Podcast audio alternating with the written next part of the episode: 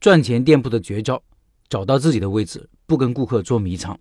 接下来这篇文章是讲述串串店老板选择品类的逻辑和怎么给自己店铺定位的。这个能力是很多老板缺少的，希望大家认真听一听。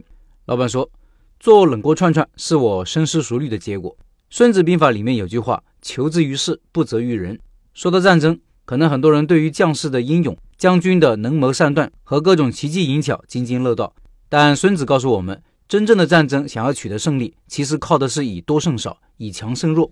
靠的是谁占据更有利的地形和位置。其实单个士兵之间作战能力和差别并不是很大，真正能决定战争胜败的是势。放到现在来说，就是我们现在常常说的选择大于努力，也就是雷军所说的要懂得顺势而为。那么到了餐饮这里，你选择什么品类，其实就是在选择方向。我们当时这个商圈已经有好几家热锅串串了，也就是大家常说的火锅串串、串串香。如果我也做串串香，那么我并没有什么竞争优势。只能在一片红海里面搏命厮杀，生存艰难。但是做冷锅串串就不一样了，我们是该品类的第一家。定位这本书里面有一个核心观点：消费者用品类思考，用品牌表达。这句话的意思是，我们在选择吃什么的时候，决策路径首先想到吃什么品类，比如中餐、火锅、麻辣烫等等，然后才会具体去哪一家。而关于同一品类，消费者最能记住的这七个，越是前面的越容易记住。比如让你现在说出几个洗发水品牌。你可以试试能说出几个，而第一基本上占据了绝大部分份额，这就是先发优势，成为第一的好处和用处，是该品类下面的消费者首选，这也是品类不断细化的原因。而冷锅串串有几个比较明显的优势：没有锅底费，性价比高。传统的串串香底锅基本在二十多块，而我们家吃的少的三十块就够了，翻台快。基于这一点，决定了我们和串串香不同的消费群体，我们的客群主要以两人为单位居多。翻台很快，像火锅、串串香、烤肉等，一桌吃下来基本要一个多小时，我们只需要三十分钟。就餐场景也更为丰富，因为具有性价比的特点，而且吃完不会像火锅一样身上有味道。中午我们也有很多顾客，好的时候中午能卖个一千，一个人也可以吃，两个人也可以吃，一群人也可以吃，覆盖的时段比较广。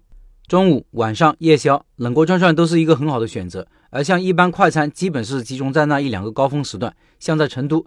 冷锅串串店一般都开到十一二点，都会有顾客来消费。同时具有快餐和正餐的属性，你可以一个人点几十串，再配上一碗米饭，吃完就走人；也可以和朋友边吃边聊，慢慢的吃。关于卖点，这个我也思考过很多。卖点能给顾客进店的理由，卖点也是一家店的突出标签，能方便顾客记住你，也是你家区别于其他家的关键的点。卖点需要从消费者的需求中去找。消费者外出就餐有几个需求呢？服务。环境、性价比、好吃、新鲜、健康等等。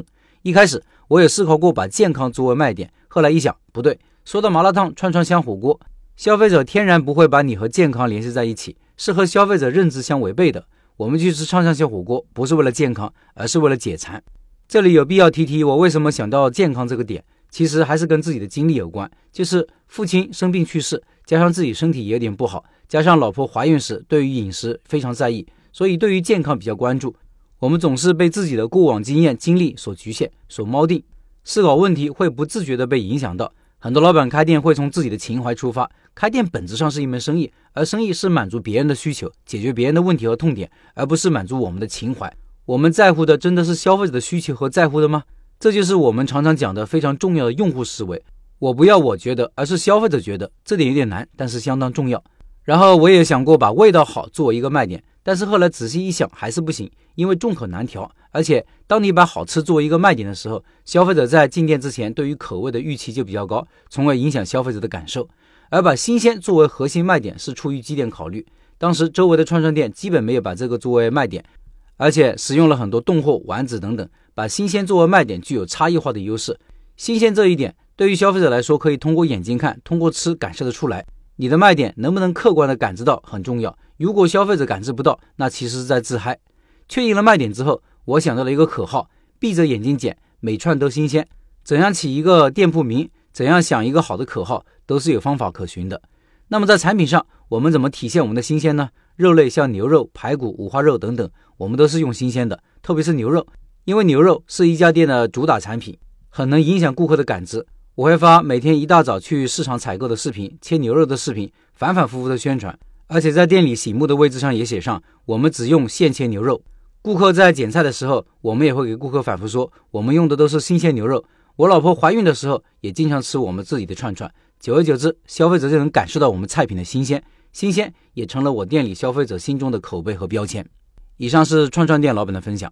七八月份的时候，大家还记得吧？文章里我给大家分享过好几家生意好的店，这些店都有各自成功的原因，但是无不例外一个共同点，就是都有自己的特色。一提到这家店，顾客就会想到这家店的某个产品或者某种做法。我不敢说他们成功就是因为某个产品或者某种做法，因为成功一定是多因素的结果。但不得不承认，独特鲜明的个性会为某家店加分不少。就跟我们遇到一个有魅力的人一样，我们记得他不是因为他跟别人一样的地方，而是不一样的地方。最后公告：本月九月二十五号晚上八点，拜师学艺推出第三个项目——冷锅串串。到时候老板会直播介绍他的项目。感兴趣的老板可以关注起来，音频下方有直播群的二维码。有个靠谱师傅，开店少走弯路。